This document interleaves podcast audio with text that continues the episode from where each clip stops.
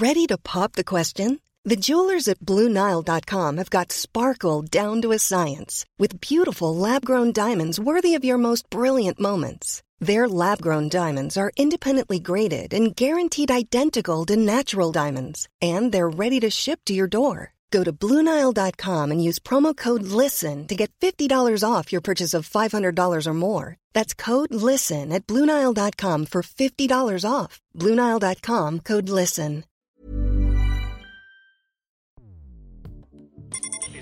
Escuchas. Escuchas un podcast de Dixo. Escuchas Guavisabi con Cecilia González y Pamela Gutiérrez. Guavisabi, un podcast cultural. Hoy presentamos Guavisabi y la salud mental en tiempos del coronavirus.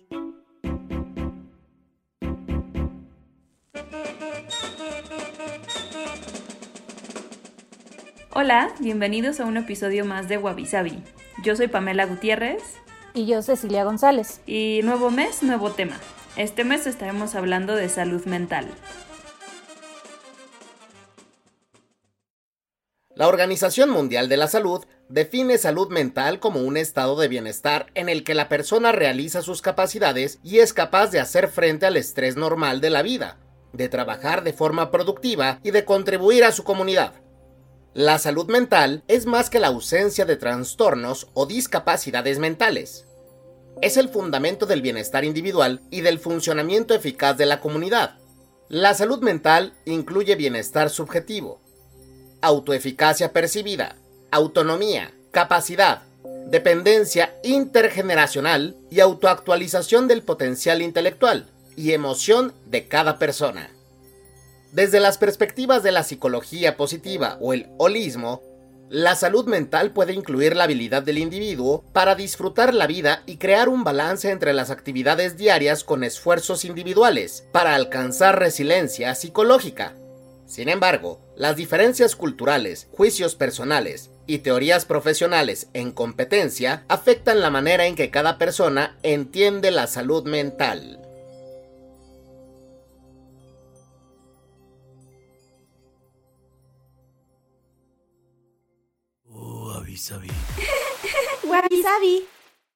Para algunos el tema de salud mental los remite a la búsqueda de la felicidad y pues vemos todos estos libros de cómo ser feliz y cómo tener una actitud positiva ante la vida y estas cosas. Y es como este tema de, de, alcanzar esta felicidad o esta positividad y quedarte ahí como el resto de tu vida, ¿no? Como si todo lo malo de repente ya se borrara. Y aunque en parte la salud mental sí tiene que ver con el tema de la felicidad o al menos el goce de la vida, cuando comparamos diferentes definiciones de organizaciones y de incluso de profesionales y académicos, es más o más bien se entiende la salud mental como un continuo inestable o sea, tipo un sube y baja, por decirlo de algún modo. Y más bien el punto no es estar feliz todo el tiempo, sí, o en este como alto todo el tiempo, sino más bien encontrar la manera de navegarlos y que tus diferencias entre altos y bajos sean, no sé cómo, imagínense la montaña rusa con la caída más empinada, ¿no? Y en ese sentido, un modelo holístico de salud mental incluye conceptos y perspectivas de antropología, de educación, de psicología, de sociología y muchas veces de religión, porque también es como para algunas personas parte importante de su salud mental.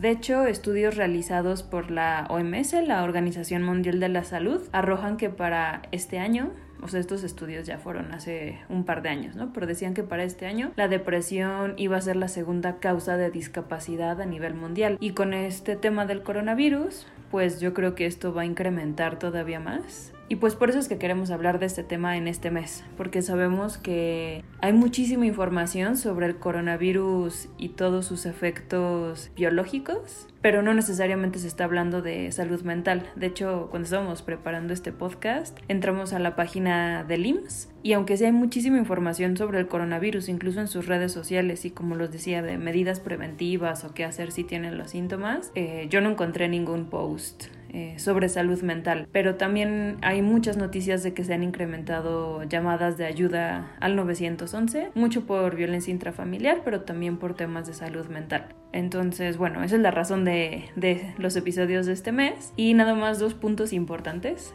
Uno es que no somos nosotras expertas, pero pues creo que entre las dos ya hemos tenido nuestra experiencia con estos temas de salud mental. Ya hemos surfeado por aquellas aguas. Exacto. Entonces, eh, lo mismo en todos los episodios. Si ustedes no están de acuerdo con algo o quieren agregar a todo lo que vamos a estar platicando, pues esperamos sus comentarios en, las redes. Y lo segundo y lo más importante es, más allá de todo lo que vamos a estar hablando, si no se sienten bien, vayan con un especialista y no se esperen a, a tocar como esta caída de la montaña rusa. Eh, al final les vamos a dar algunas líneas y algunos contactos en redes sociales por si tienen la necesidad de hablar con un especialista o con alguien que sí sabe bien de lo que habla. Así es. Y bueno, para introducir un poco el tema de lo que es la salud mental, pensamos que era también importante ver una evolución de la historia de la salud mental. Y a pesar de que, bueno, por lo menos yo pensaba que era lo suficientemente pues joven este tema, este tema de la salud mental, haciendo investigación me di cuenta que pues ya había esta cuestión por lo menos de saber que había la salud y había una cuestión pues sí cerebral, pero pues desde el quinto siglo antes de Cristo, ¿no? Sobre todo pues con la interpretación naturalista de las enfermedades mentales en Grecia.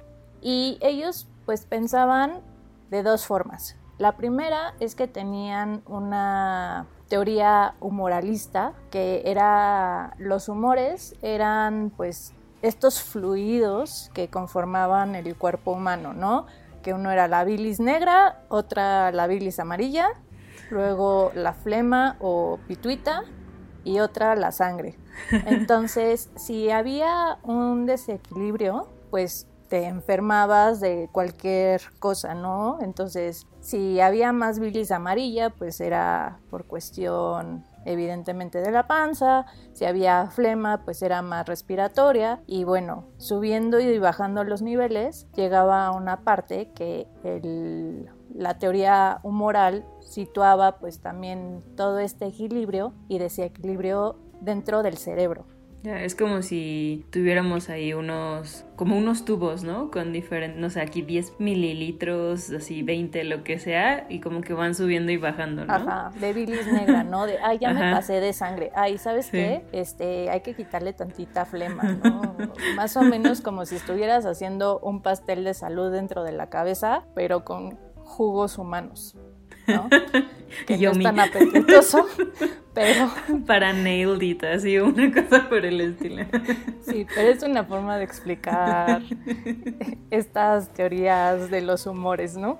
Ajá. Y la otra teoría que había era un poco más mundana y decía que mucha gente que empezaba a divagar o que veía cosas que no eran, era pues una enfermedad sagrada ya sea por demonios o por posesión o como ellos llamaban, inspiración de los dioses, que llevaba a que esta gente profetizara, hablara en lenguas o hiciera extrañas contorsiones, ¿no? Un poco lo que vimos en la película del exorcista, pero con togas en la antigua Grecia y diciendo que era culpa de Zeus o de Apolo o ve tú a saber, ¿no?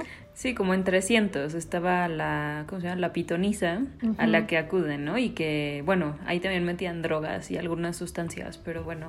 Sí, para ver el futuro. Pero bueno, esto lo veían como una enfermedad sagrada, que no era normal, pero pues era una bendición eh, de los dioses y una bendición divina. Entonces en el Corpus Hippocraticum eh, se escribe el siguiente enunciado que es bastante interesante porque pues Hipócrates es como de los primeros doctores eh, reconocidos en la humanidad y dice a propósito de la llamada enfermedad sagrada, he aquí lo que ocurre. Me parece que no es en modo alguno más divino ni más sagrado que las demás enfermedades, sino que tiene una causa natural. pero los hombres creyeron que su causa era divina por ignorancia o por el carácter maravilloso de la dolencia que no se parece nada a otras enfermedades. Porque pues bien que mal, la salud mental es una salud invisible, o sea, claramente no puedes a simple vista decir, ah, tienes una roncha, entonces estás deprimido, ¿no? O sabes que, o sea, te ves amarillo, quieres que estás ansioso, o sea, no es una cuestión tan fácil. Sí, que también creo que ese es un tema incluso ahorita, ¿no? Que como es algo que no se ve y que no necesariamente es fácil de escribir, o, al menos señalar, ¿no? Dónde te duele, como que es un tema de que no se ve como salud, salud y enfermedad, ¿no? Sino como que, bueno, ya estás loco o estás inventando o, bueno, diferentes temas y no es tan fácil pedir ayuda, ¿no? Que eso también es muy complicado. Y bueno, ya unos siglos después, ya sobre el siglo II después de Cristo, con la tradición de Galeno, clasificaba las enfermedades mentales en dos tipos, que era la manía y la melancolía, y es un poco lo que sigue pasando ahora. Entonces piensen que ya estando en el siglo XXI, 19 siglos después, seguimos diciendo que hay dos tipos, la maníaca y la melancólica. Entonces, la primera se produciría por un exceso o pletora, bien sea del humor, sangre o de la bilis amarilla, y se manifestaría con alucinaciones o desilusiones, mientras que la melancolía se originaba en un exceso de bilis negra, y su principal manifestación sería la depresión. ¿no? Entonces también seguían un poco con esta parte humoral griega y tradicional. Y ya con el inicio del cristianismo, pues no había mucho lugar en los hospitales para los enfermos mentales, ¿no? Porque pues pensaban que no era una dolencia propia, pensaban que era otra vez una posesión sobrenatural o que tenía demonios y bueno, que realmente pues tenía que ser tratada por sacerdotes, ¿no? Entonces, pues muchos enfermos mentales se mantuvieron en un ámbito doméstico y alejado del ámbito de la salud pública. Sí, que es este tema también de como la vergüenza, ¿no? O el tema de, o sea, que no se ve bien que haya un, o sea, que digas que eres enfermo mental o acudas a uno de estos lugares, todavía hoy, ¿no? Que también es otra cosa. no, y bueno, sobre todo pues en estas eras, o sea, tampoco era padre decir, ay, estoy endemoniado, ¿no? o sea, no era de, presumir ni mucho menos. Entonces sí era una vergüenza familiar, pero curiosamente en la misma época, pero con una cultura diferente, que es la del Islam, como muchos, este, bueno, huyeron un poco de esta adoctrinación cristiana, aceptaron mucho a los enfermos mentales en los hospitales y es chistoso como esta comparación, que ellos sí lo veían más como un problema de salud mental y de aceptación, más que esta parte de estar poseso por Satanás. y digo, ya si te van a tratar bien sin exorcismos, pues también es más fácil que ¿no? te acerques a, a, a pedir ayuda. Sí, pero bueno, esto lo estamos hablando de eras premedievales, ¿no?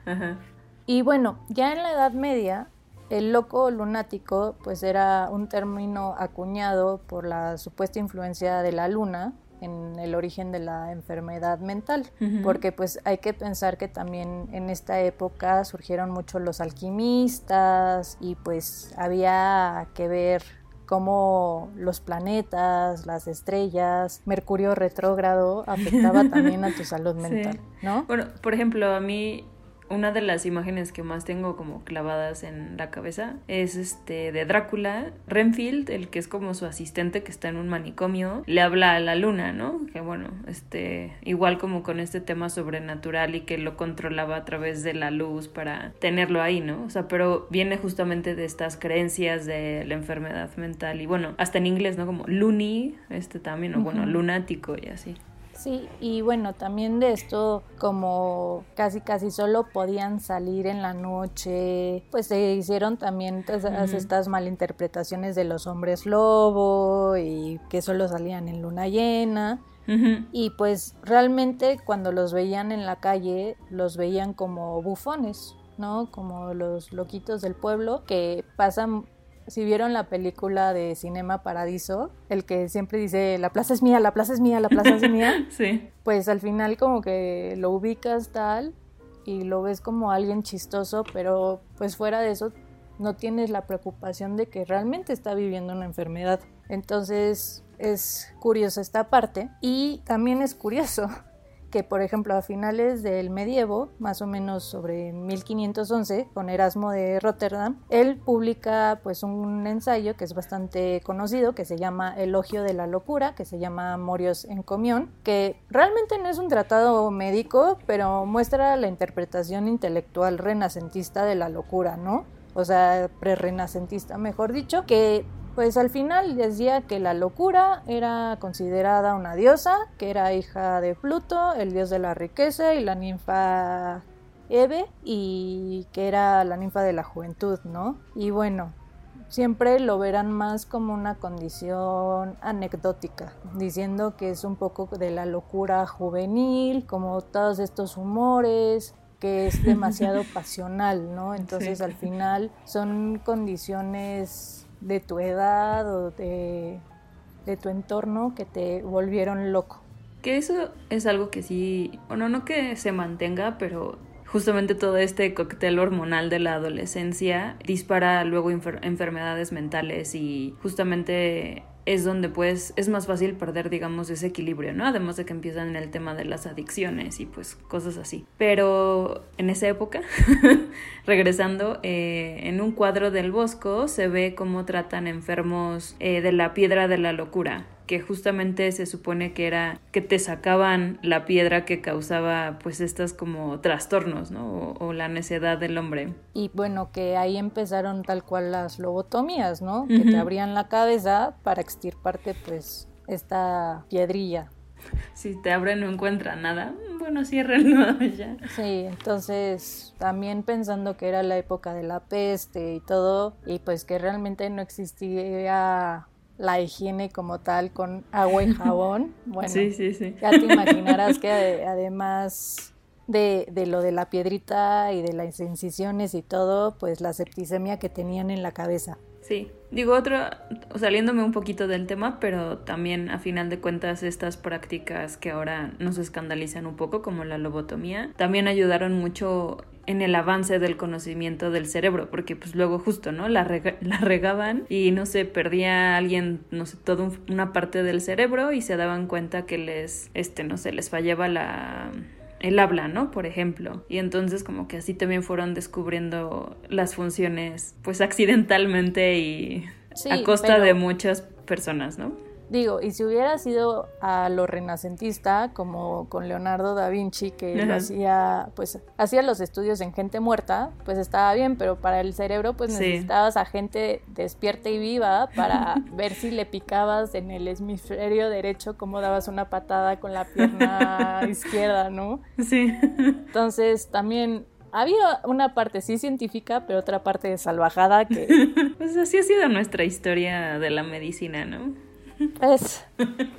Y bueno, ya pasada la Edad Media, Thomas Willis, sobre los 1621, fue un, un anatomista que acuñó el término de neurología. Y según su idea, que era muy cartesiana, saben, como el hombre máquina. La sangre nutría al cerebro, pero pues antes pasaba por una filtración que la convertía de cierta forma en espíritus animales, ¿no? Y la locura y una de sus manifestaciones, como las desilusiones o falsas ideas, pues eran el resultado de la acción caótica de estos espíritus en la mente por una mala filtración sanguínea. Y por ejemplo, como era una cuestión más de sangre, uno de sus estudiantes, Nicholas Robinson, pues también recomendaba a todos sus pacientes hacerle sangrías, que las sangrías ocurrían mucho, por ejemplo, en las barberías.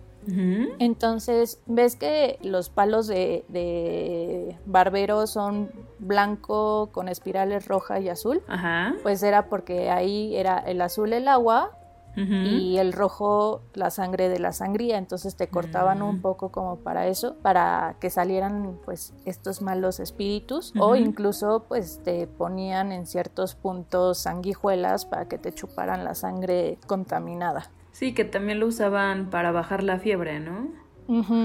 Que justo en Sensatez y Sentimientos, la versión con Kate Winslet y Emma Thompson, hay una escena de esa sangría. Sí, que pues unos dicen que sí funciona, otros que no, pero bueno. Más o menos 100 años después, en 1710, eh, William Cullen, desde Edimburgo. Como el de Twilight, Cullen. sí, tal vez es como su abuelo. Pues de hecho el, el, papá, bueno, el papá entre comillas, ya sabes, del clan de los Colen era doctor. ¿Ah, y estuvo tratando, creo que la peste. Bueno, aquí ya me desvié muchísimo. Es que justo hoy vi una, vi una nota de que la autora de Twilight en su sitio oficial acaba de poner como una cuenta regresiva. Ah, sí, Por eso como que ajá, lo traigo en la cabeza. Ustedes disculpen. ya hablamos creo que en algún episodio de Twilight. bueno, pues este hombre, William Cullen, que no sabemos si tiene alguna relación con ese vampiro de Bling Bling, difundió que la locura, o Besania como él la llamaba, era una inusual, apresurada asociación de ideas que daba lugar a juicios equivocados sobre la realidad. Entonces, pues evidentemente eso significaba que tenías unas emociones completamente desproporcionadas. O sea, eso debía hacer dramático. Exacto, y adivinen sobre todo qué género eran los, las de las emociones más desproporcionadas. Las histéricas.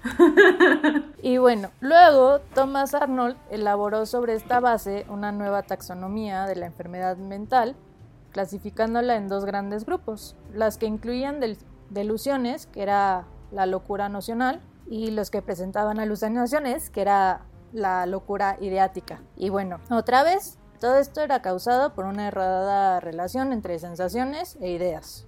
Y bueno, y nada más una diferencia rápida. Delusión es cuando tú tienes como, imagínense, como aires de grandeza o tienes una percepción diferente de las cosas, digamos, mientras que una alucinación es que ves cosas que no hay, ¿no? O escuchas cosas que no hay. es, más... un poco como delusión proviene de ti, como de tú percibido ante el mundo, o sea, el mundo lo ves normal, pero es a ti que lo, te ves como diferente y las alucinaciones es el mundo contra ti. Exacto. ¿No? Ya sea enanos, ardillas, Backstreet Boys, no sé, lo que quieran. O sombras incluso, ¿no? Ajá o la vecina, ¿no? O sea, todo, todo es más del exterior contra ti.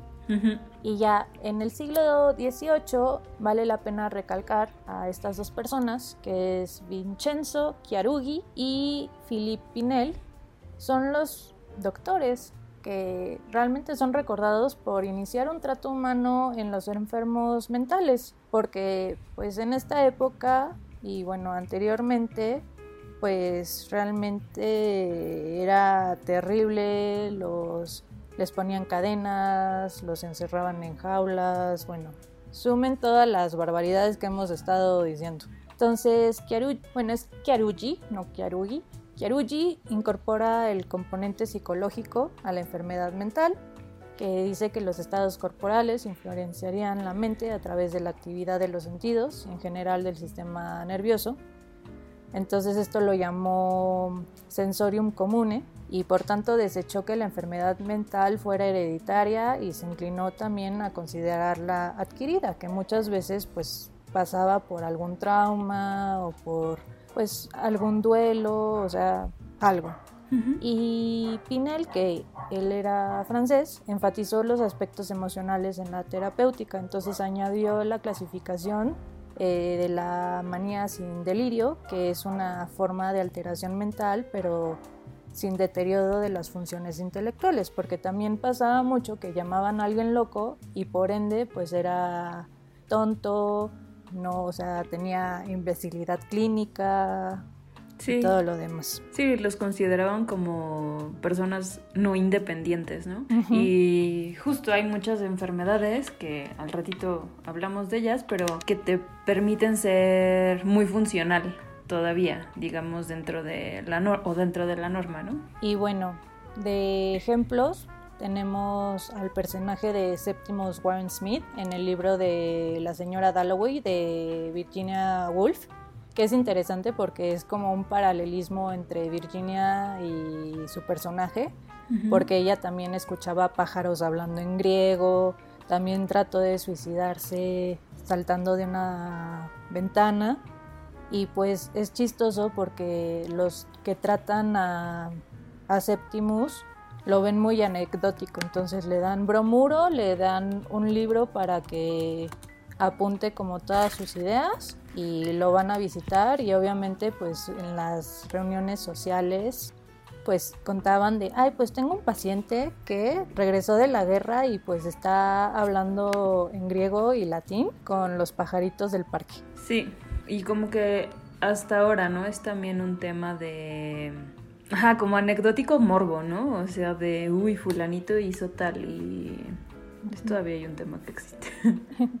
Y también la de la película que tú mencionabas, Pam, de las Ah, histéricas. Claro, hay una película eh, que se llama Histeria con Felicity Jones y Hugh Dancy, el, el que salía en Hannibal, que no era el, el mayor, siempre se me olvida el nombre de ese personaje. Eh, pero bueno, el tema es que justo siguen un poco los tratamientos que existían en, en esa época, en el siglo XIX, para lo que llamaban histeria, bueno, femenina, eh, porque al parecer según solo le daba a las mujeres, eh, que muchos creen, creen ahora que era más bien una depresión o ansiedad o algo por el estilo. Y bueno, buscar muchos tratamientos de diferentes tipos, unos más invasivos que otros, pero al final de de esta investigación, por decir- decirle de algún modo, eh, se inventó el dildo, ¿no? Entonces, eh, se veía muy imponente en ese entonces porque era una máquina horrible y así, ¿no? Pero Sí, de ahí... parecía de la Inquisición. Exacto. Y bueno, ese tratamiento en particular para la histeria se terminó haciendo famoso, ¿no? O sea, por otras razones que ahora sabemos, pero habían muchas mujeres que iban ya seguido, eh, incluso inventando los síntomas, ¿no?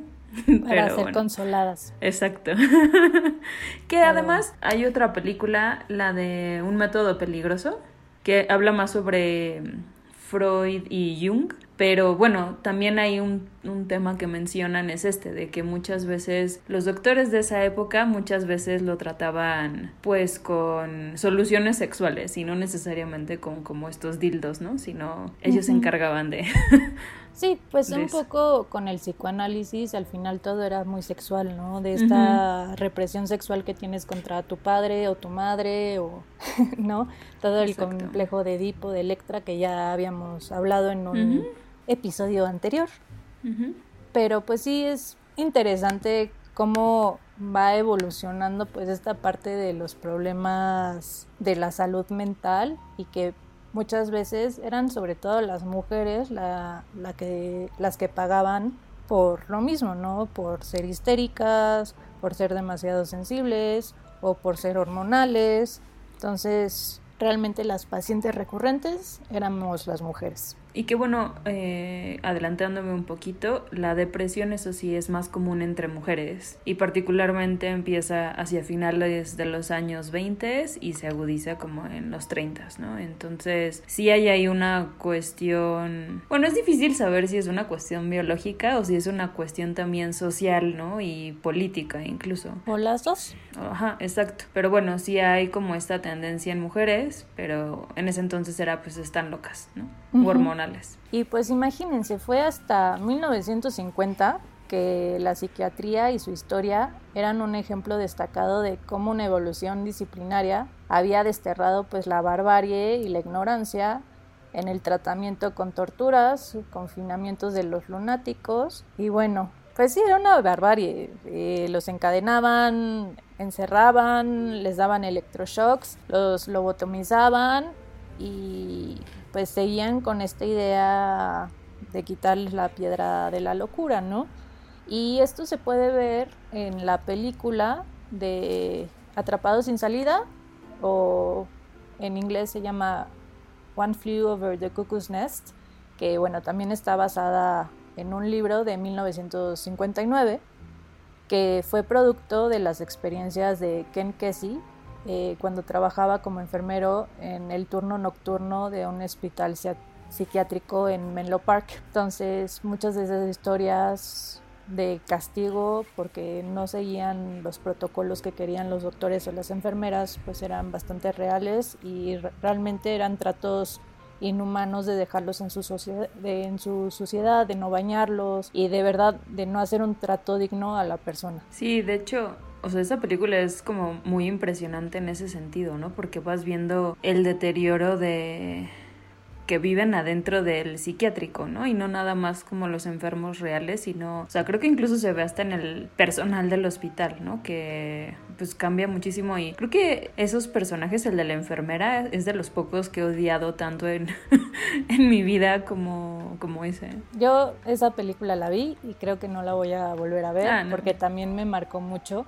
Y pues ves esta parte también de la humanidad entre los enfermos y es pues realmente que es mejor, ¿no? Cómo ayudo mejor a una persona.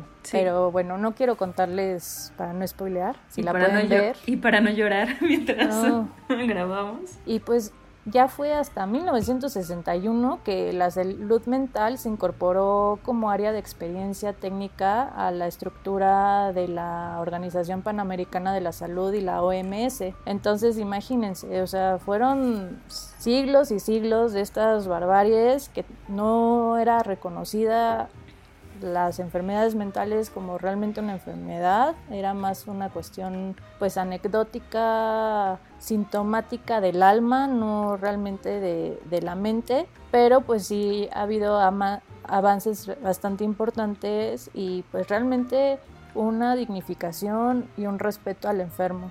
Y por ejemplo, si les interesa toda esta parte de neurología, de psiquiatría, pues les quiero recomendar los libros de Oliver Sacks. Por ejemplo, está Despertares, que también lo hicieron película, que es muy bonita. Eh, está El hombre que confundió a su mujer con un sombrero, que habla de muchos casos que le tocó a él tratar de cuestiones psiquiátricas y neurológicas. Y tiene otro que es muy bonito y creo que a Pam le gustaría mucho, que se llama Musicofilia, que es, son relatos sobre la música y el cerebro y cómo la música tiene una terapia importante para con el cerebro. Sí, de hecho ese libro está en mi lista de to read desde hace un buen tiempo, pero no me, no me da tiempo aún. Sí, justamente la salud mental, digamos que ya es reconocida o ya hay este tema de que se vean como enfermedades mentales y no nada más como trastornos o este posesiones o algo así, pero todavía hay algunas carencias y no está a la par como de una enfermedad física, ¿no? Por ejemplo, un seguro médico es rarísimo encontrar alguno que te cubra enfermedades mentales y pues son igual de importantes y creo que es un tema que también nosotras hemos hablado mucho de no andas por la vida con un brazo roto, ¿no? Si ya lo traes ahí medio chueco, no te esperas a que se te caiga. y además lo ven como un lujo, es lo peor de todo, ¿no? De que si tienes que ir al psiquiatra o si tienes que ir al psicólogo, pues es un lujo y por eso incluso no lo puedes deducir de impuestos. Sí, no, es como todo un tema. Y bueno, justamente el tema hoy es pues también muy extenso en ese sentido, ¿no? Porque es relativamente nuevo eh, el verlo como una digamos como una ciencia de medicina o algo por el estilo. Entonces ocupa, o sea, apoya en diferentes ramas, pero hay como dos principales, la psicología y la psiquiatría. Y a veces con una es suficiente, a veces necesitas las dos y otras veces tienes que apoyarte como en otras cosas, ¿no? Por ejemplo, particularmente si tu enfermedad mental viene de una lesión, ¿no? Como en el caso de los jugadores de americano, que en los últimos años ha sonado muchísimo este tema, pero pues ellos ya necesitan también de la neurología y de como otro tipo de de tratamientos, ¿no? Pero el punto es que psicología y psiquiatría ahorita son como la base, digamos, de la salud mental. Y aunque ahorita vamos a hablar de cada una, hay que también entender que la salud mental en general se ve afectada como por dos razones. O sea, otra vez puede ser de estos como casos súper complejos, ¿no? Pero usualmente hay una razón causal, o sea, en el sentido de, no sé, alguien cercano se murió o tuviste algún acontecimiento traumático, y otra razón química, que aquí es justamente cuando es difícil entenderlo o que parece todo este tema de las posesiones, ¿no? De que hay algo invisible ahí, porque al parecer no hay una razón. Y es el típico de, pero ¿cómo se suicidó si, no sé, tenía una buena carrera, tenía dinero, tenía casa, una familia, y este Pero pues bueno, ese es el tema de la enfermedad mental, ¿no? Que no siempre hay una causa obvia. Y pues también hay que pensar que luego se derivan de varias cosas, no solo tanto mental, pero mucha gente que tiene problemas de tiroides también tienen una descompensación hormonal que a su vez descompensa al cerebro y eso hace que tenga síntomas también de depresión.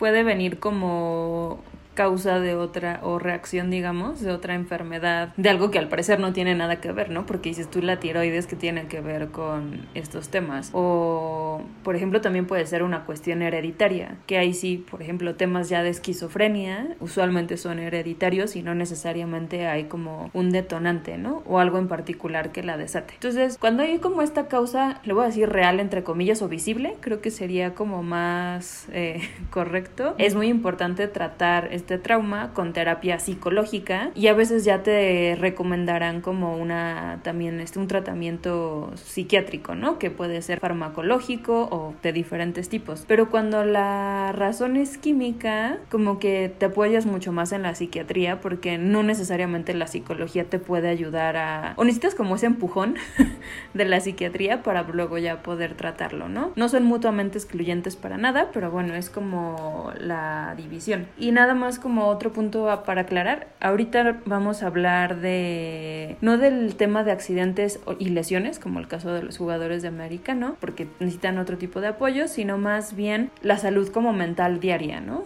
O que la que justamente no, no, es excepcional, por decirle de algún modo. Y digamos que si lo comparamos con el cuerpo, no vamos a hablar de cuando te da apendicitis, sino de cuando tienes gastritis y colitis, ¿no? Y que son estas como más este, cotidianas.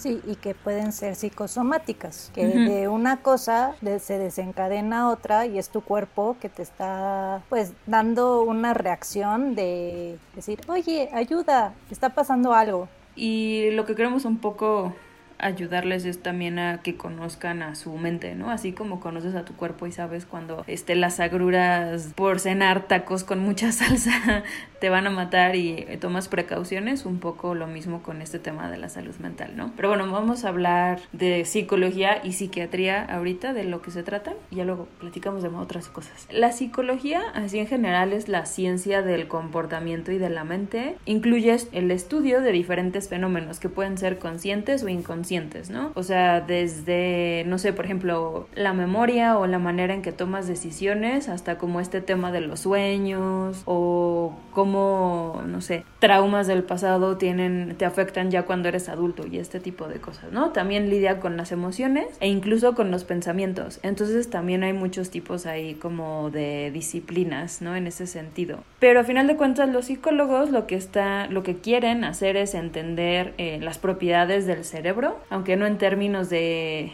de qué parte viene, no sé, eh, eh, X función, sino más bien en términos de cómo eso afecta tus, tus emociones y tu personalidad. Y bueno, se apoyan en muchísimas otras ciencias, pero también como una ciencia social, mucho tiene que ver con el tema de, no nada más de los individuos, pero también de los grupos, ¿no? Entonces también hay psicología social, por ejemplo, que mezcla un poco de sociología y que también ayuda a entender como diferentes temas que, que afectan a la sociedad en general o a la sociedad como un, una entidad de de estudio. ¿no? Entonces, por ejemplo, el tema de, las, eh, de los estudios de comportamiento, como los behavioral economics, también están muy basados en psicología. Y como todos estos experimentos sociales que en algún punto han escuchado de que si alguien dice una mentira, de repente todos empiezan a mentir o como este tipo de cosas. Y bueno, la herramienta que más se utiliza ahorita en términos psicológicos es la terapia, que ahí todo el mundo dice, ay, voy a terapia, ¿no? Y luego dices tú de que hay muchos tipos de terapia y en ese sentido sentido, pues es importante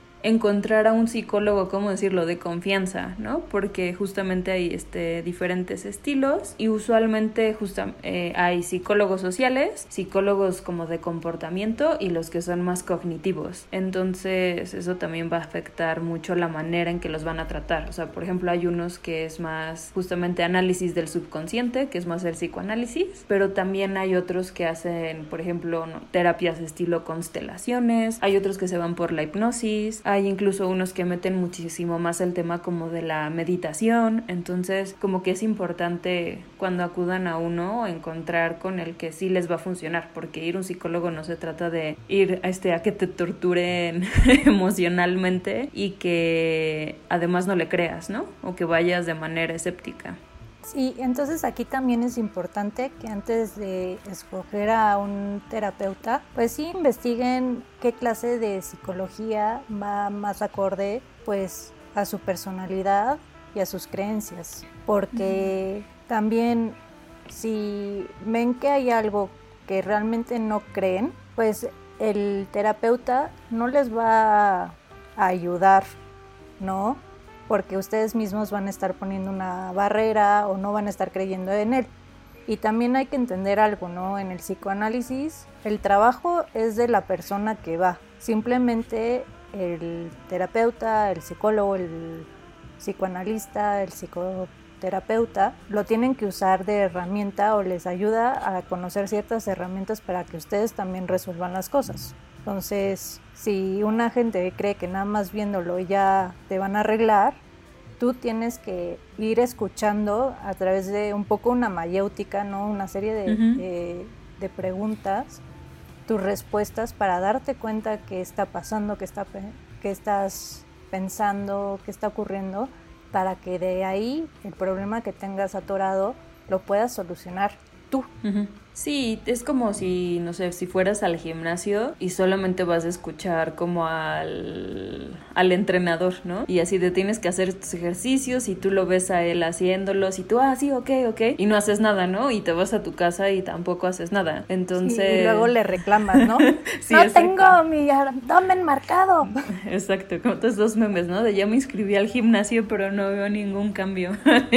es como es lo mismo con el con la terapia y que es algo de preferencia constante, ¿no? O no es nada más de una vez y ya sales este curado. no, em, y de paciencia, o sea, hacia ti sobre todo, porque si no sigues el proceso que vas a necesitar y todo lo quieres después de tres sesiones, pues la verdad las cosas no funcionan ahí. Sí, puede ser contraproducente. Sí, creo que a mí de lo que más me ha servido así como de aprendizaje, digamos en términos de salud mental, es este esto de ser amable contigo mismo, porque creo que a veces somos mucho más rudos y cero objetivos eh, con nosotros particularmente, ¿no? O sea, como que a muchas otras personas les puedes pasar, no sé, que tengan malas actitudes, que te maltraten y nada más, no sé, tú la riegas en, no sé, desde, ay, hoy no hice todo lo que quería hasta que te sientas como, ya sabes, a failure, un fracaso. Somos muy estrictos y muy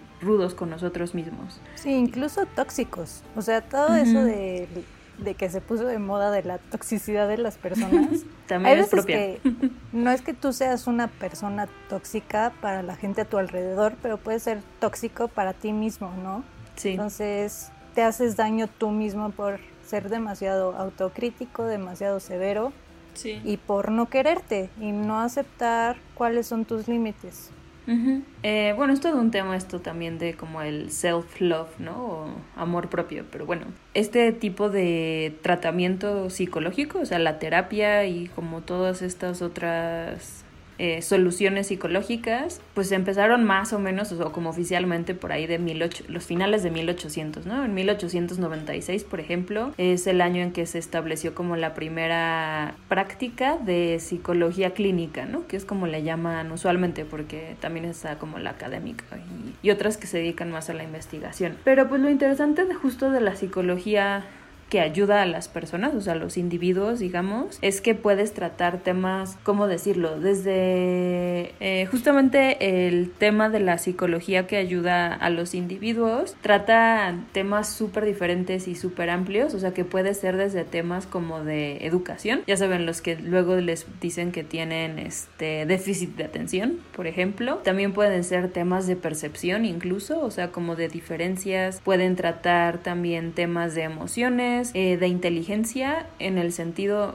o sea, emocional, pero también, digamos, eh, mental, matemática, incluso verbal. Por ejemplo, todos los que tienen como disfunciones o pequeños trastornos del habla, por ejemplo. También tiene que ver con el tema de motivación, de cómo toman decisiones las personas, también temas de personalidad, pero incluso puede irse ya a otros temas, por ejemplo, como el autismo que ya es como una manera de proceso mental muy diferente, o bueno, está considerada una enfermedad mental, eso sí. Pero bueno, justamente toca también ese tipo de enfermedades, que son las que aparecen en el Manual de Diagnóstico y Estadística de Desórdenes Mentales, que es de la Asociación Psiquiátrica Americana, que creo que en muchos lados se conoce como la APA, que también es la que nos enseña cómo citar fuentes de manera correcta. Y que se estableció la primera versión en 1952, pero es algo que están revisando continuamente. Por ejemplo, hay muchos temas que han cambiado la nomenclatura, no, o sea, no nada más el nombre, sino también como la manera en que los están clasificando, ¿no? Por ejemplo, y lo platicamos un poco en el tema de enfermedades del amor, que hay algunas que antes eran parte, no sé, de un tipo de personalidad, pero ahora ya realmente son parte de un trastorno, ¿no? Porque no es lo mismo tener, por ejemplo, personalidad obsesiva que un trastorno eh, obsesivo. Obsesivo compulsivo, ajá. Exacto. Entonces, bueno, como que todo ese tipo de clasificaciones, nombres e incluso como las medicinas que funcionan eh, parten de este manual. También la, Organización Mundial de la Salud tiene uno. Entonces, bueno, como que se utilizan esos dos manuales, pero digamos que este del APA es el más conocido. Alguna vez, porque supongo que no tenía nada que hacer, leí todo el, el manual. Este, pero es interesante en el sentido de que también ayuda a identificar síntomas. Obviamente no es nada más como que lo lees y obviamente quieres este diagnosticar a todo mundo, ¿no? Y decir, yo conozco a un sociópata o algo por el estilo. Pero eh, necesitas otro tipo de entrenamiento también, pero bueno, también es una manera de, creo que de autochecarte, ¿no? Por, o sea, yo sé que si pones igual en internet como de tengo estos síntomas, siempre resulta que, no sé, tienes eh, cáncer o te vas a morir. y creo que puede pasar lo mismo con las enfermedades mentales, pero también es bueno saber digamos, cuál es el rango de una actitud eh, normal o sana, ¿no? Y bueno, esa es la psicología. Y luego existe la psiquiatría, que este término se bueno, lo acuñó el médico alemán Johann Christian Reil en 1808 y lo tomó del griego y significa tratamiento médico del alma, que se me hace algo como muy bonito. o sea, puede caer en justamente este tema de la posesión, ¿no? Pero como que justamente es algo de la mente y no y no solo del cerebro, sino que es como de todo el conjunto de, de la mente. Y bueno, la psiquiatría se dedica al diagnóstico, prevención y tratamiento de desórdenes mentales y que bueno, a veces también se enfoca, bueno, se sí se enfoca, digamos, en el comportamiento, el tema del humor, eh, la cognición y también de la percepción, ¿no? Como que de repente, como les decía, se, se cruza un poquito con la psicología porque de hecho se considera que la psiquiatría, digamos que es el punto medio entre una línea entre la psicología y la neurología, que neurología sí es particularmente del cerebro, ¿no? Y como que la psiquiatría logra unir esta parte más, digamos, de las emociones o motivacional de la psicología con la parte, pues ya biológica de, de la neurología. De hecho, algunos han considerado que debería de ser como una gran ciencia porque es muy difícil separar las tres, porque usualmente como estos trastornos neurológicos pues tienen eh, manifestaciones psiquiátricas y también efectos psicológicos, por ejemplo las enfermedades como la de Parkinson, el Alzheimer y algunas otras. Pero digamos que en general la diferencia es que la psicología usualmente se basa en la terapia, lo que ya platicamos, y no necesariamente usa medicamentos, pero la psiquiatría cuando llegas a un psiquiatra usualmente te va a recomendar medicamentos, además de otros como tratamientos, ¿no? Entonces como que la psiquiatría es más una ciencia natural, como lo veíamos en la primaria, y la psicología es una ciencia eh, social. Y algo interesante es que a veces los psiquiatras, o cada vez es más común, que como que tengan también un, un entrenamiento para, para terapia psicológica, ¿no? O, hay, o psicólogos con, con especialidades en las que te pueden recetar, pero no siempre. O sea, muchas veces tienen que ir a doctores separados. Y algo creo que es importante es que la psicología puedes usarla cuando estás sano mentalmente, o sea, como un tema de prevención, así como ir al gimnasio, ¿no? Justamente. Y la psiquiatría usualmente vas, pero pues ya que tienes algún síntoma. O sea, la psiquiatría no es tanto un tema de la vida cotidiana, ¿no? Sí, es cuando te das cuenta que tú solo no puedes y necesitas ayuda para pues confrontarte al problema que no te está haciendo bien. Exacto. Y o sea, de hecho muchos psiquiatras te mandan a tomarte escan un escaneo este cerebral, ¿no? O como hacerte otro tipo de pruebas como llamas biológicas para descartar este como posibilidades o causas de, de tus síntomas, ¿no? Y un psicólogo no necesariamente trata ese tipo de enfermedades. Alrededor de la psiquiatría también hay mucha controversia, también en estos sentidos de los medicamentos, ¿no? Hay algunos autores que pues critican mucho la cantidad de pastillas que estamos consumiendo. También muchos alegando de antes no teníamos todas estas pastillas y estábamos bien, pero pues no necesariamente estábamos bien, ¿no? O sea, eh, muchas personas eh, se iban pues como a esconder o no acudían a tratarse y entonces... O incluso derivaban adicciones para contrarrestar su mal, ¿no? Entonces, eran también otras épocas. Había mucha gente que era, pues, ¿sabes qué? Mejor habla con un padre, ¿no? Así no tienes tanto problema. Pero pues había otras personas que tenían que contrarrestar eso, pues, con una adicción. Entonces podían ser adicciones tóxicas en cuestión de sustancias, como drogas, como alcohol pero podría haber otro tipo de adicciones, ¿no? Como el exceso de trabajo, eh, a las peleas, al peligro, a las apuestas. Entonces... Sí. y además muchas de esas personas terminaban en situación de calle, ¿no? Y hasta la fecha, como al, ser un tema que el, el, seguro médico, bueno, ni el popular ni el privado, digamos, ni el público ni el privado eh, lo cubren, en general una de las principales causas de ser este homeless es que es una enfermedad mental, ¿no? Entre que la familia no sabe cómo apoyarlo y que luego es muy complicado ayudarlos. Pero bueno, sí hay una gran crítica a la psiquiatría por este tema de la automedicación y también por pues toda la historia que ya medio platicamos de cómo trataban a los pacientes en los manicomios, eh, incluso en los hospitales psiquiátricos actuales es común escuchar de abusos, ¿no? Y si no son abusos de tratamientos médicos son abusos sexuales o por ejemplo por muchos años la psiquiatría denominó eh, la homosexualidad como una enfermedad mental, ¿no? Y por esa razón existen luego muchas de estas terapias de conversión y los mismos doctores o bueno psiquiatras de años antes practicaban estos tratamientos. Entonces también tiene como una parte medio oscura eh, la psiquiatría y también creo que por eso muchas personas no les gusta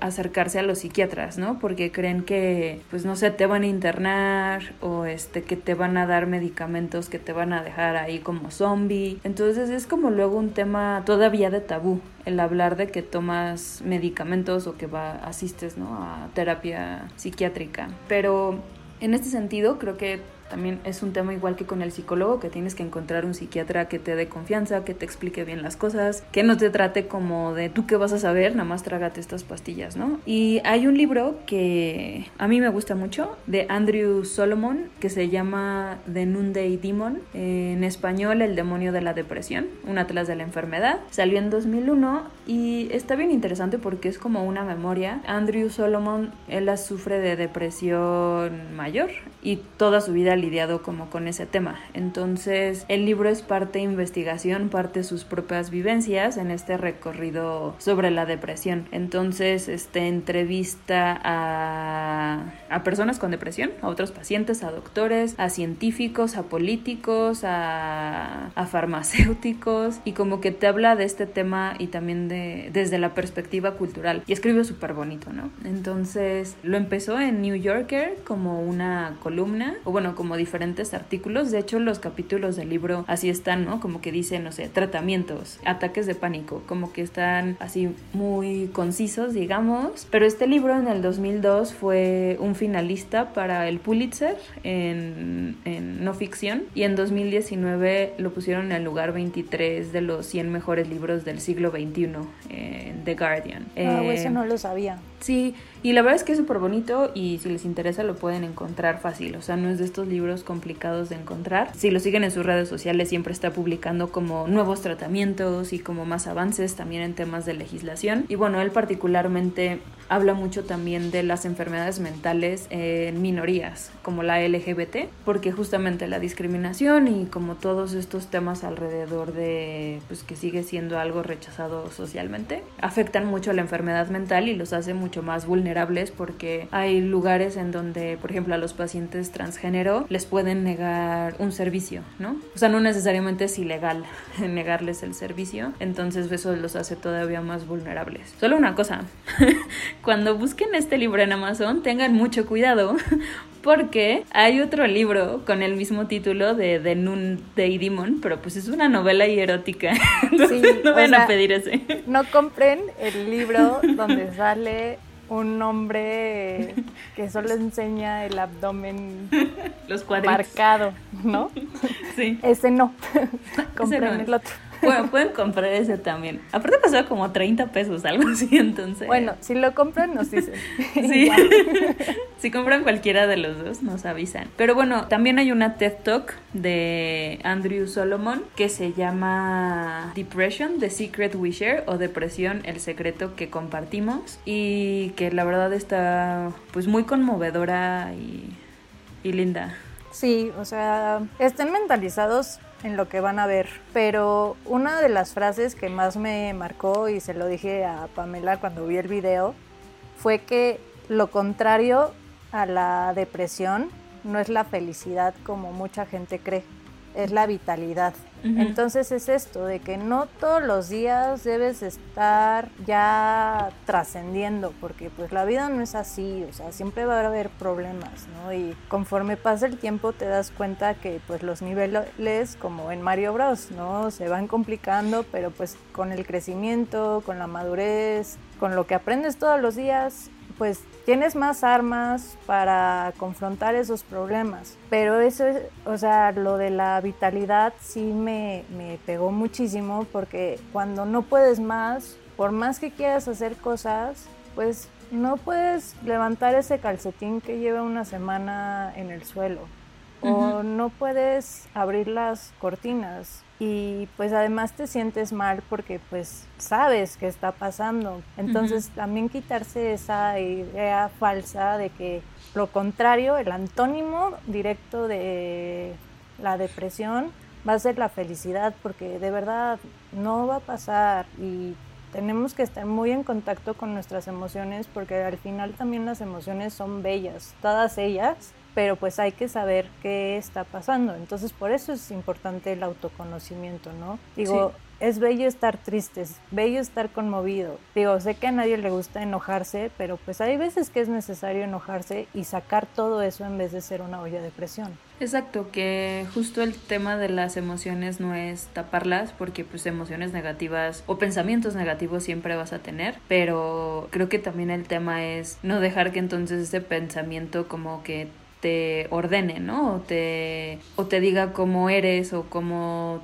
tienes que sentirte. O sea, una cosa muy diferente es pensar una emoción o sentirla y otra cosa es como reaccionar con esa emoción o vivir en esa emoción. Y justo como que creo que ese es el, lo complicado de balancear, ¿no? De, se vale sentirse triste, pero es un tema de saber ponerle un límite también, ¿no? Y decir, ya me doy el tiempo de estar triste, no lo voy a tampoco esconder o fingir que no, pero justo no no caer en estos espirales. Que otra vez, no siempre se trata de, bueno, ya no voy a dejar caer, ¿no? A veces necesitas medicinas porque la química en tu cerebro no te permite. Y justo creo que ese es otro gran tema. No se trata de ser como, de condonar todo, ¿no? O sea, como este tema de, ay, es que hoy no me levanté y entonces ningún día te levantas. O sea, si eso pasa, necesitas ayuda especializada, pero no es nada más de lo hago todo mal y voy a decir que tengo depresión, ¿no? O sea, tampoco es como justificación, digamos. Sí, es que aquí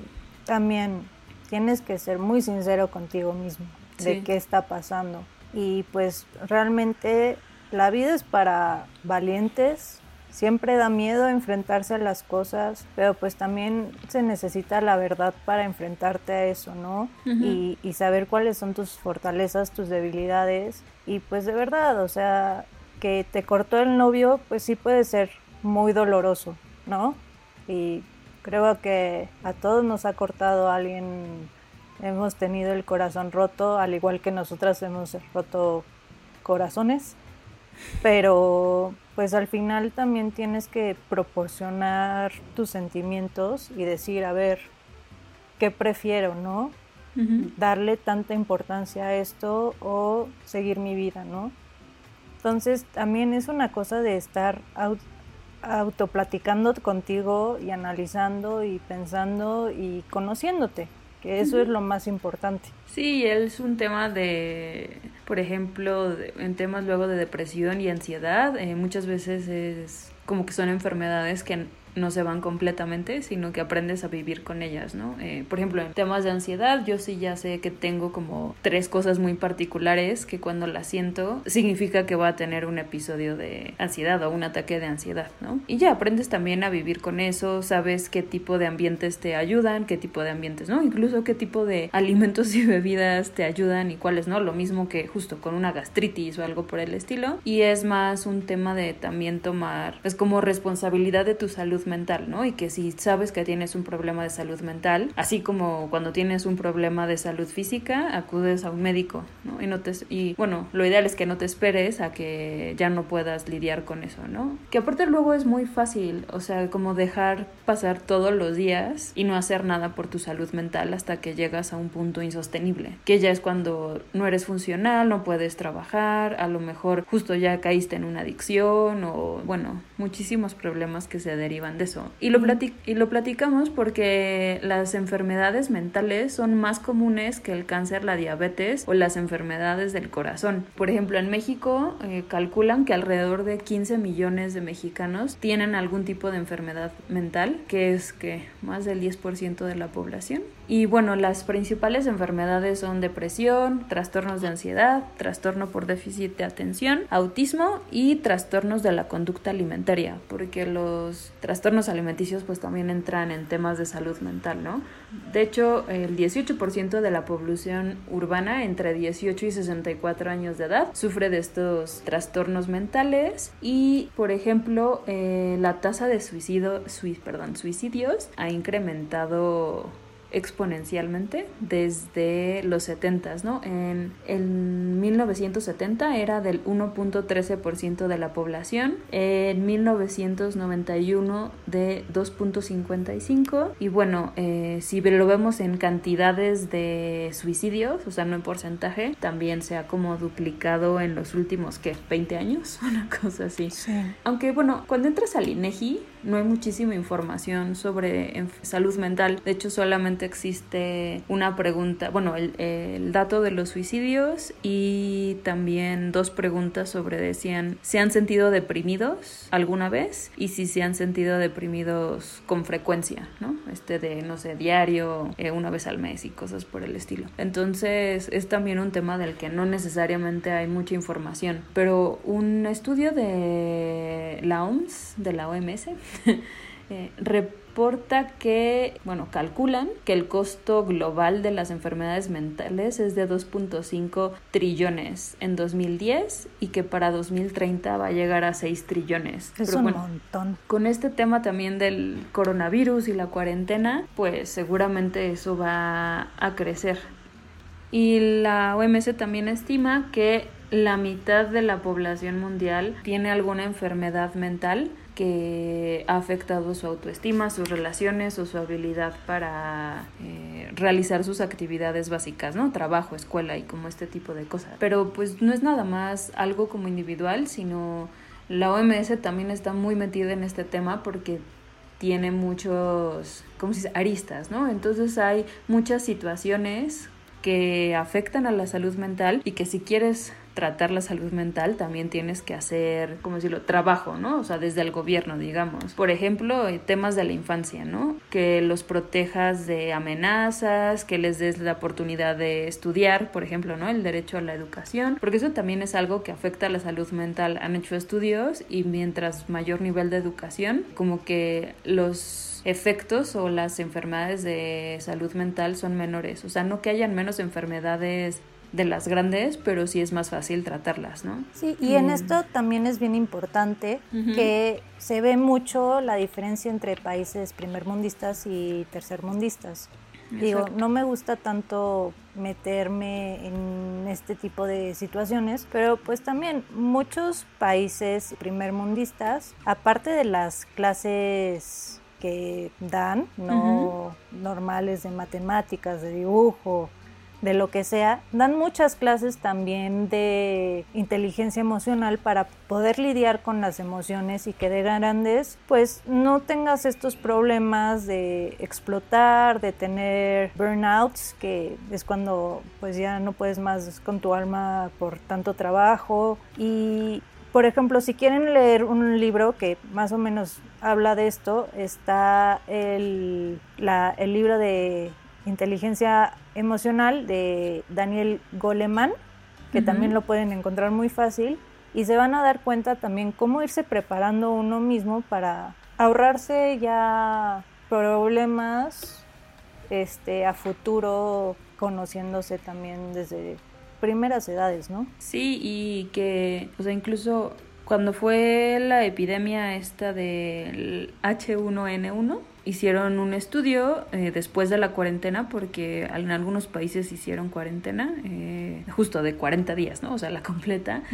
Y lo que salía era que las personas que tenían más información, bueno, no más información, mejor información sobre qué hacer, cómo se contagiaba, cómo prevenirlo, era probable que tuvieran síntomas de, enfermedades mentales eh, como más ligeros, ¿no? O tener menos síntomas que las personas que no tenían acceso a esa información, que en general tendían a ser pues, de niveles eh, socioeconómicos más bajos, ¿no? Pero bueno, lo que encontraron en ese estudio es que una cosa como una cuarentena eh, afecta, o sea, sí a minorías, pero también te da síntomas más de un PTSD, Postraumático. De este, el desorden de estrés postraumático, o sea, como esto se le da a personas que han regresado de una guerra o que vivieron alguna como desastre natural así muy fuerte, ¿no? Y estas cuarentenas, aunque digamos que físicamente no haya sido el impacto como, no sé, de un terremoto o algo por el estilo, pues te dan los mismos tipos de síntomas que además pues son súper fuertes, o sea, y no es algo que necesariamente se va a quitar yendo, ya sabes, a dos sesiones con un psicólogo, o sea, por ejemplo, los que regresan de una guerra y que tienen esto de este síndrome, pueden pasar el resto de su vida luchando contra esos eh, síntomas, ¿no? Por ejemplo, bueno, el tema del estrés, que te empiezas a enfermar de muchísimas cosas y no sabes por qué, porque tu, bueno, tu sistema inmunológico como que empieza a fallar, depresión, llorar mucho, perder interés en las cosas que les gustaban. Hay personas que no pueden dormir para nada o que incluso piensan en suicidarse, no pueden pensar en el futuro y también este tema de los malos sueños, que de hecho, en los últimos días han salido varios artículos, como en El País y en el, creo que fue New York Times, de por qué todos estamos soñando raro últimamente, ¿no? Porque justamente, y ya lo platicamos un poquito en el episodio de los colores, cuando tienes algún trastorno mental, tus sueños empiezan a ser como más vividos y más coloridos y pues locochones, ¿no? Entonces, es también uno de estos síntomas de pues un trastorno en en la salud mental, ¿no? Y bueno, o sea, los gobiernos tienen que hacer muchas acciones, les digo, desde cuidar a la infancia, a las minorías, temas también de vivienda, por ejemplo, que pueden este, afectar mucho la estabilidad mental de una persona. Pero lo que ya decíamos, ¿no? También se trata mucho del autoconocimiento y de pues, saber cómo te sientes tú si tú nunca has tenido ese tipo de sueños vívidos, por ejemplo, y ahora los empiezas a tener y además resulta que ya no te gusta escuchar música o ya no te gustan cosas que solías hacer, pues vale la pena como buscar ayuda, ¿no? O al menos hablarlo y ya ver si necesita, si requieres ayuda. Sobre todo en estas épocas de coronavirus, va a haber pues las personas que dicen que todo está bien, ¿no? Que nunca han sufrido pues problemas de ansiedad, de depresión. Y bueno, si es cuestión de eso, nada más les recomendamos activar el cerebro, seguir con una alimentación sana, que no se desesperen si no pueden hacer todo lo que planeaban, porque también ahí está generándose muchos problemas de que querían instalar una estantería, aprender ebanistería, leer... en eh, chino. Sí, en chino, Don Quijote de la Mancha, ¿no? O sea, hacer traducciones del arameo al, al japonés, o sea, no. Traten de tener pues objetivos alcanzables hagan ejercicio de vez en cuando, aunque sea caminar en su cuarto, en su piso, y pues también dormir bien, porque dormir mal siempre va a generar problemas. Y bueno, para las personas que ya se saben que tienen ciertos síntomas tanto de ansiedad, estrés y depresión, es importante que estén al pendiente de tener esos sentimientos de que las cosas no están bien, de que tengan demasiado miedo, pero un miedo ya irracional, porque miedo realmente está bien sentirlo y realmente creo que todo el mundo lo sentimos porque no sabemos qué va a pasar entre las noticias, todo lo que está sucediendo alrededor del mundo y sobre todo en México, pues esta inestabilidad, esta incertidumbre pues causa miedo, es normal, pero ya cuando sea un miedo realmente irracional, pues sí hay que empezar a preocuparse. Ya también una preocupación desmedida, estar confundidos, ya no prestar atención a enfocarse o concentrarse, ¿no? De cosas que hacías diario como leer el periódico o escuchar una canción o escuchar tu podcast favorito, que esperemos que sea Wabi pero pueden ser otros, no somos celosas. Bueno, que ya precisamente no los disfrutas como antes, pensar que ya no tienes el control, estar demasiado tenso. Imagínense qué tan tensos y con miedo estamos sobre el coronavirus que, que fue el Pentágono, ¿no? Este desclasificó videos sobre ovnis y creo que medio mundo le valió así de ah qué cool alien hola E.T. el coronavirus o sea gente que desde años, ¿no? Ha estado tratando de ver qué onda con los marcianitos y, ya lo piensan de fake news, ¿no? Bye. sí.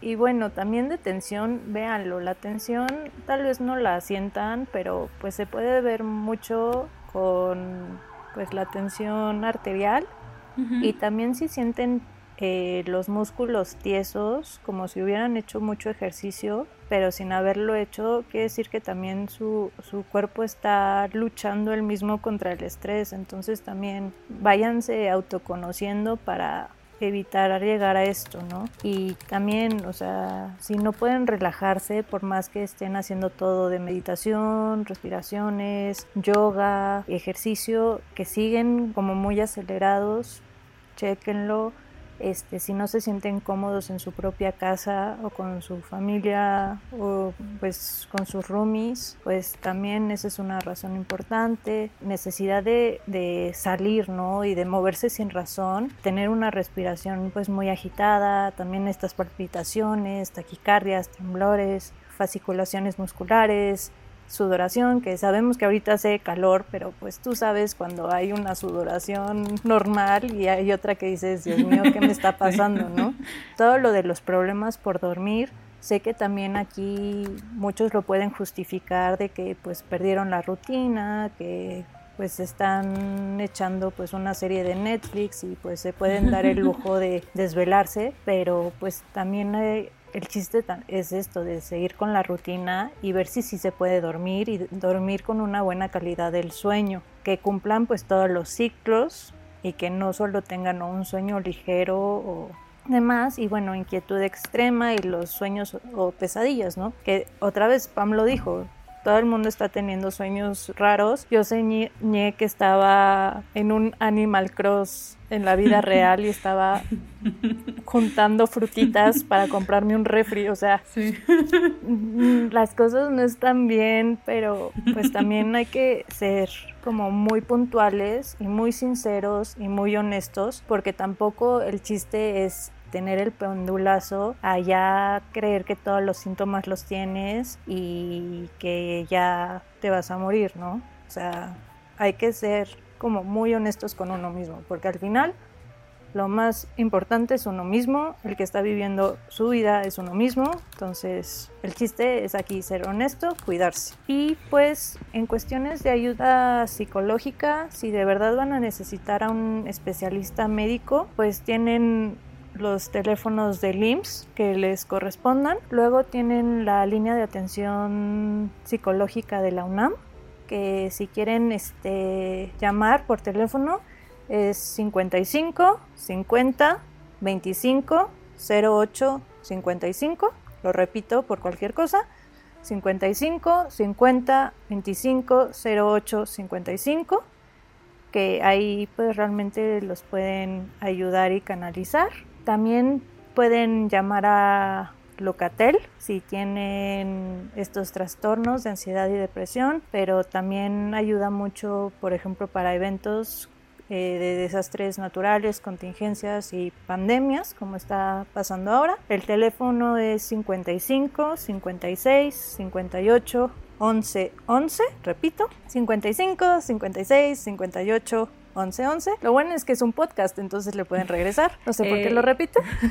y también si entran a la página de Locatel desde su celular, hay, hay una sección que se llama líneas especializadas y entonces hay como botones, digamos, y lo pican y ya los, los direccionan a llamar directamente como esa línea, ¿no? Hay una de ayuda emocional y hay como de, de por ejemplo, pérdida de auto o extravío de personas, una cosa así. Entonces solo funciona desde el celular, no si lo hacen en la computadora. Igual si no tienen el número de Locatel, ¿no? Esa también es otra opción. Y pues por último tenemos Aptel, que pertenece a la Cruz Roja, que saben que pues es una vieja conocida y de mucha confianza, que los teléfonos son 55 52 59 81 21 o 01800 47 278 35. Y bueno, normalmente es de 24 horas, pero por la epidemia ahora el horario es de 8 de la mañana a 10 de la noche. Sí, exacto. Estas líneas son sobre todo cuando ya sienten que no son capaces de, de regular, digamos, ¿no? Lo que están sintiendo o si ya el tema de la salud ya no es una gastritis, sino ya creen que es una apendicitis, ¿no? Eh, creo que todas estas líneas pues son gratuitas, digamos, entonces eh, vale la pena que las utilicen incluso si no están seguros de necesitar más ayuda, ¿no? Es como el que les va a decir, ah, no te preocupes, es solo una gripa y no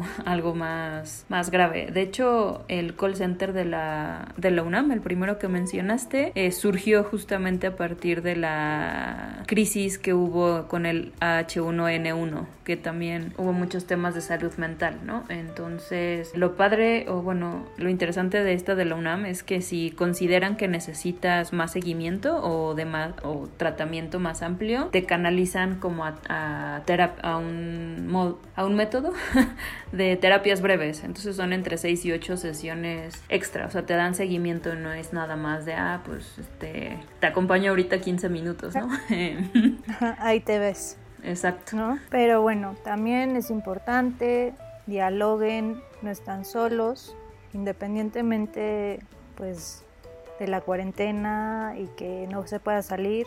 Estamos en una buena época donde existe WhatsApp, Hangouts, este, Zoom, Facebook, eh, Instagram, lo que sea para comunicarse. Entonces también busquen a sus amigos, a su familia y pues cualquier cosa que necesiten, bueno, si nos tienen la confianza, pues saben que también nosotros podríamos ayudarlas en cuestión de canalizarlos o darles el consejo de alguna de estas líneas, porque repetimos, no somos ni psicólogas, ni psiquiatras, ni terapeutas de la salud mental, pero pues de cierto modo les podemos compartir nuestras experiencias. Sí, y que muchas veces el paso como más difícil justamente es hablar abiertamente de estos temas, pero es muchas veces necesario también para darte cuenta de a lo mejor comportamientos que, que tienes y que no habías notado, pero que seguramente tu familia o las personas más cercanas a ti sí lo habrán notado. Incluso con sus jefes, en términos laborales, a veces es mejor decir necesito un día personal para cuidar mi salud mental, exacto, que pues intentar, no sé, desvelarse hasta las 3 de la mañana, ¿no? Porque el tema del sueño es muy importante para la salud mental. Entonces, a veces con que lo platiquen con la persona de al lado, eh, además van a descubrir que todo el mundo ha pasado por estos temas, ¿no? Sí. E intenten no estar aislados en su cabeza.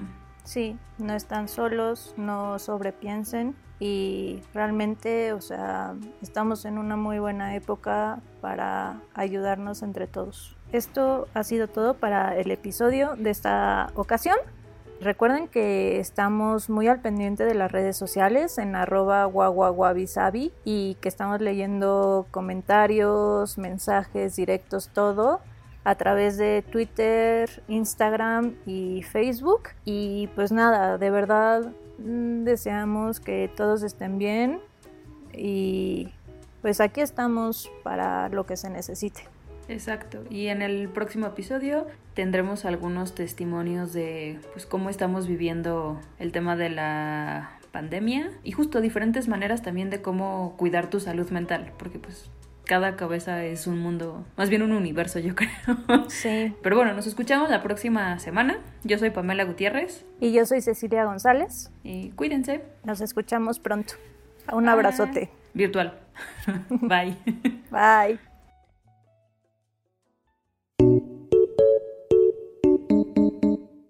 No te pierdas el próximo episodio la próxima semana.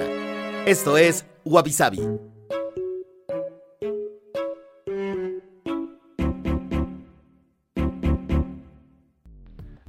Dixo presentó, Dixo presentó con Cecilia González y Pamela Gutiérrez.